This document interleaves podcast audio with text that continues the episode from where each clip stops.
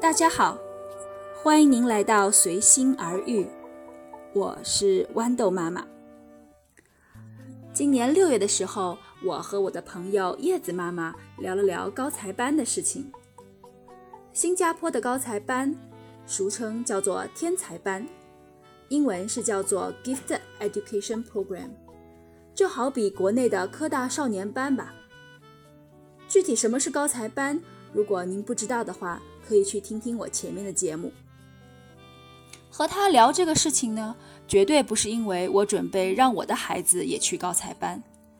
虽然我的大儿子今年是三年级，就是高才班选拔的学年，但是实际情况是，我的大儿子到了三年级，明显英语成绩落后的厉害，再加上从小学二年级开始，学校就没有考试。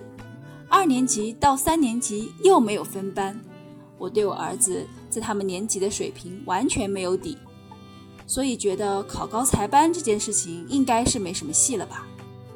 而且我一向工作也很忙，今年原本打算带着孩子去英国一年的，所以压根儿也没有准备什么高才班的东西。高才班的第一轮考试是在八月二十多号。是全新加坡所有的政府小学，所有三年级的学生抽出半天来考试，进行两门考试，英文和数学，可以叫做海选吧。考就考呗，考完我们也就没管了。但是到了十月初的时候，我意外的收到了通知，我的大儿子通过了第一轮的海选，我太惊讶了。因为第一轮的考试就是筛选全新加坡前百分之十的学生啊，如果我的大儿子能考过，那就证明他的成绩就是在全新加坡的百分之十，而且四门主科中他英文是最差的，如果把科学和华文加上去的话，他更有可能是前百分之五。当然啦，是百分之十还是百分之五根本不重要了。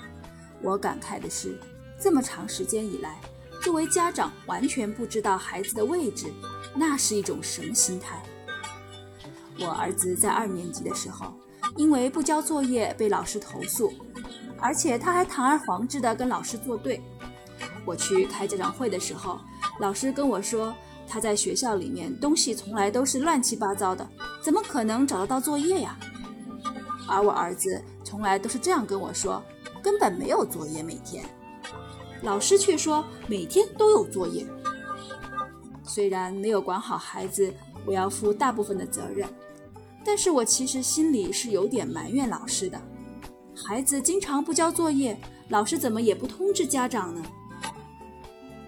小三一开始，第一个小学期结束之后，新冠疫情又发生了，孩子们都在家里学习，我自己也得在家里工作。早上帮助儿子们安排好学习就不错了，下午就只好放任他们去玩了。就在这个时间段，我的大儿子发现了手机游戏这个好玩的东西，抱着他的平板，其他所有的事情都不管不顾了。所以在这种情况下，我真的是心情好郁闷呐。现在收到了进入第二轮考试的通知。这总算是让我有些释怀了。与此同时，我也和其他很多父母一样，开始给孩子准备第二轮考试。也就是在这个时候，我才知道，其实有相当一部分的父母早早就开始给孩子们准备天才班考试了。民间也有人抨击，如果是事先有准备才考上天才班的，那能是真正的天才吗？但是父母们不管这些，毕竟如果进入天才班的话，就是政府帮助你培养孩子呀，最好的师资，最锻炼孩子们的课程。无论事先有没有为了考上天才班而去补课，只要能考上，就是天大的喜事。所以，我当然还是很希望我的儿子能够考上的啦。但是理性的想想，其实我的大儿子根本不是那块料的呀。他英文不好，绝对不是一时的不用功，而是真的对语言没有那根筋。而且我大儿子的性格和我很不一样，任何事情做到一般水平就好，从来不会追求完美。或者准确的说，需要费很多功夫的事情，他就会打退堂鼓。最好是每天在家里玩，人家得第一名是人家的事情，反正我只要舒舒服服的就好。他就是这么想的。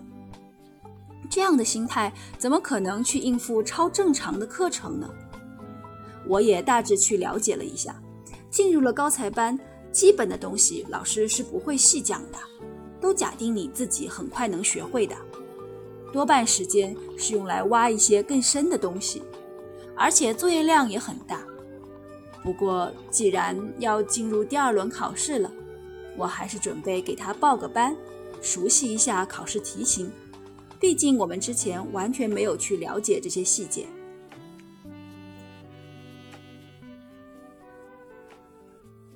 从收到第二轮选拔通知到考试，大概也就十天的时间吧，大概看看就好了。高才班考试的科目还是数学和英文，然后就是在数学和英文下面分出一个特别的部分，叫做 General Ability，简称 GA，其实就是一大堆逻辑题了。具体来说，就是语言逻辑和数学逻辑。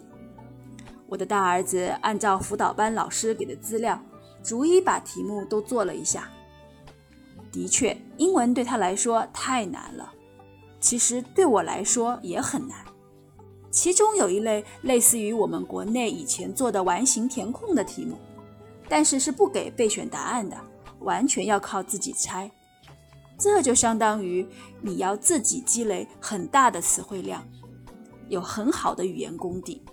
因为这种题目，如果你填的不是最好的答案，也就是那个最精准的词汇，就是没有分数的。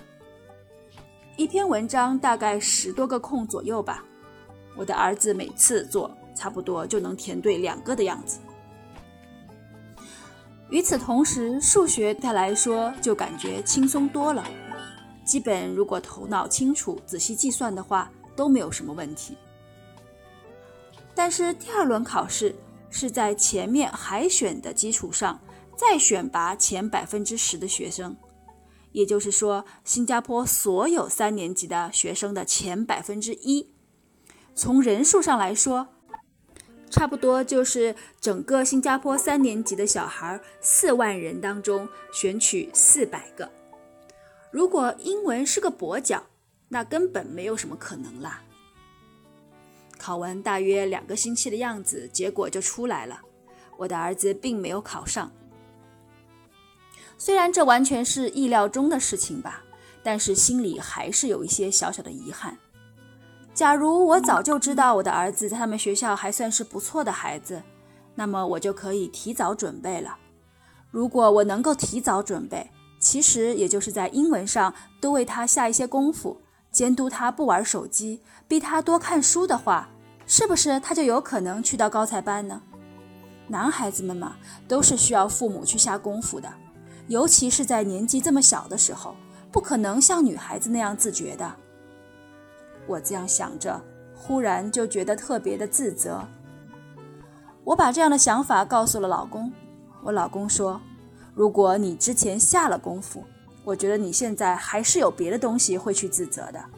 你这个人的性格就是这样，总是不满意的。”我回想起我当初。其实是非常赞成没有考试不分班的，而且我自己也一直说，孩子小的时候应该是广泛的培养兴趣爱好的时候，抓学习没什么必要。因为我自己小时候就是成绩平平，到了初中才开始冒尖的，可能我本身比较像男孩子的发展倾向吧。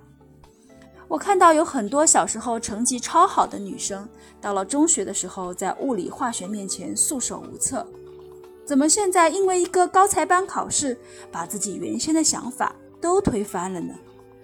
哎，我真的觉得自己好可笑啊！最近高才班录取结果一通告，华新网上的父母们就开始热烈讨论了。大家当然都是很羡慕那些孩子考上了的家长们，而且因为华新网的网民大多是国内一流大学毕业来新加坡读硕士或者博士的，或者是新加坡政府去中国选拔，政府出钱给他们在新加坡读大学的，父母本身都是高智商的，所以每年华新网上都有相当的父母透露他们的孩子考上了 GEP，就是天才班了。然后一堆人就请教怎么培养出这么棒的孩子呀？而孩子考上的父母们就好像有种吃到了葡萄就说葡萄不够甜的感觉，说什么去了高才班也是有一些问题的呀什么的。就连新加坡的联合早报也发文章说高才班里的孩子会遇到什么挑战，而且对以后升入中学其实并没有什么优惠之类的，希望父母们可以理性的考虑。哎，到底要怎么理性考虑，我都不知道了。每个父母自己去拿捏吧。但是归根结底，新加坡是一个非常看重孩子学习成绩的地方，这是毫无疑问的。在这种氛围里面，家长们只能拼尽全力让孩子提高成绩，其他的什么兴趣特长、什么优秀品质，当然是需要有了，但是没有办法量化，非常的虚。所以我们有就行了，到底怎么样不在意的。好了，今天我就说到这里，感谢您的聆听，我们下一期再见。